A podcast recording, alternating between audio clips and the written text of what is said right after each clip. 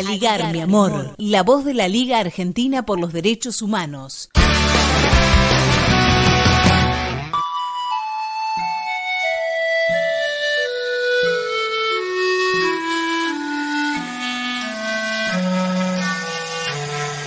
Como había anticipado anteriormente, Bolivia para nosotros, los movimientos sociales, los organismos de derechos humanos sigue siendo noticia,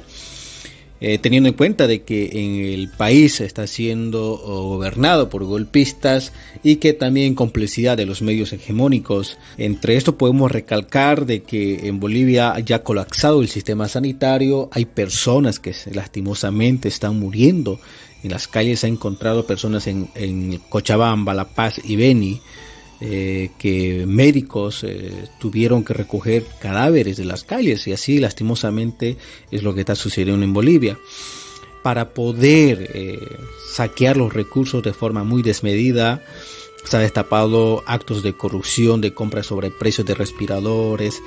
hay mayor inversión en el Ministerio de Gobierno y de Defensa, en incluso compra en elementos de represión que han sido destapados con compras de sobreprecios, que hoy por hoy no es necesidad de comprar agentes químicos. Eh, ya hay la presión social de los organismos, tanto internacionales como Naciones Unidas, como el Tribunal Supremo Electoral, la Asamblea Plurinacional misma, eh, pues de poder tener una nueva fecha de elecciones eh, generales. ¿Qué es lo que está pidiendo el pueblo boliviano? Ante eso, obviamente, nuestra representación legítima del pueblo boliviano llegaría a ser la Asamblea Plurinacional de Bolivia. Se definió una fecha del 6 de septiembre y se, tiene, se trató la ley eh, modificatoria de, de, la Asamblea para que pueda darse un plazo de, eh, o en este caso el 6 de septiembre, como decía un acuerdo político. A eso el gobierno de facto, obviamente Yanine Áñez, eh, indicó de que no va a promulgar la ley, está en desacuerdo de que se realicen las elecciones, ellos quieren seguir prorrogándose en el eh, en un supuesto gobierno de transición que están cometiendo actos muy dolorosos para nosotros que, somos bolivianos. Yo lo, digo así porque me apena comentar todo esto ante eso, eh, también ha tomado la determinación de que eh, si no aprueba el gobierno de facto, lo va a hacer la Asamblea Plurinacional, la ley que está dentro de sus facultades, para que podamos tener unas elecciones generales, unas elecciones transparentes y que realmente haya un gobierno legítimo en septiembre, que es un tiempo razonable. La COT, la Central Obrera Boliviana, que es el la organización que representa toda la clase trabajadora, se ha manifestado en una, una conferencia de prensa donde dieron un ultimátum al gobierno de facto y específicamente a la autoproclamada Yanine Áñez de que acepte las elecciones generales. Al pueblo boliviano en su conjunto, a nuestra gente,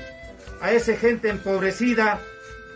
que la Federación Sindical de Trabajadores Mineros de Bolivia, columna vertebral de la Central Obrera Boliviana, vamos a hacer respetar el derecho fundamental de cada uno de nuestra gente, porque el día de hoy estamos cansados de tanta prepotencia, de tanta provocación. La pandemia está matando gente, pero el hambre está matando mucha más gente todavía, porque hasta el día de hoy no hemos visto una sola política de salud que sea efectiva. No hemos visto una sola política económica que nos pueda garantizar estar encerrados dentro de nuestras casas. No hemos visto una política de educación, más al contrario la han privatizado. Es por eso que me voy a dirigir de manera contundente, porque los mineros no estamos jugando ahora. Estamos cansados, nos están endeudando al Fondo Monetario Internacional, están endeudando, están hipotecando nuestra Bolivia. Y no es justo que el día de hoy la gente que ha luchado por un cambio en su momento esté totalmente arremetido, presionado por este maldito gobierno. Es por eso que me voy a dirigir a la señora Áñez. Te quedan dos caminos. Uno es aprobar de manera inmediata la fecha de elecciones el 6 de septiembre. El segundo camino es la sublevación del pueblo. Y acordate, o te vas con elecciones nacionales democráticas o te vas con una convulsión social porque el pueblo está cansado.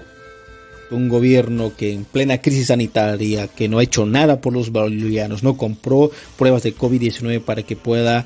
preverse, eh, no ha dotado herramientas de bioseguridad a los médicos quienes están atendiendo estos casos, no se ha preparado hospitales para que puedan atender y tenemos esta situación que hoy por hoy estamos afrontando y pese a eso, pese a eso, sigan robando, siga habiendo casos de corrupción, sigan quebrando nuestras empresas estratégicas, nuestras empresas estatales. Entonces es lo que queríamos informarles. Eh, la Asamblea sigue trabajando en pro de, la salud, en pro del beneficio de, los bolivianos y pese a eso también tomó la determinación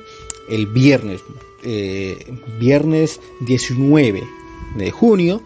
de que eh, a través de una ley los recursos directos de hidrocarburos, que son recursos del Estado que se da a los municipios, gobernaciones y universidades, que estaba atascado en la gestión 2019 por la incapacidad obviamente del gobierno, a través de una ley tuvo que poder habilitar los 200 millones de dólares, estos recursos que vayan de forma directa, de forma directa, ya no tendría que ir a través del Ejecutivo, sino que de forma directa, a través de una ley porque claramente eh, no hay una confianza plena en, el Ejecutivo que hoy por hoy está usurpando el poder y por eso han tomado esta determinación y, tiene todo el pleno respaldo de los municipios y las gobernaciones y universidades de nuestro país. Esto quería comentarles a todos nuestros radioescuchas eh, de Aligar Mi Amor y esperamos eh, que Bolivia realmente tenga sus elecciones generales, esperamos que podamos salir de esta crisis tan,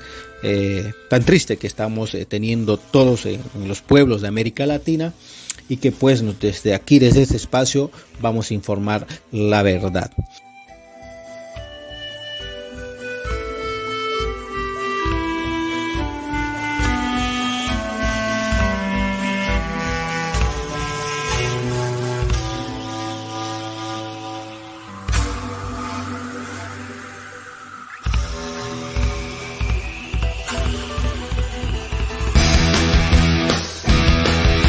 Aligar, mi amor, la voz de la Liga Argentina por los Derechos Humanos.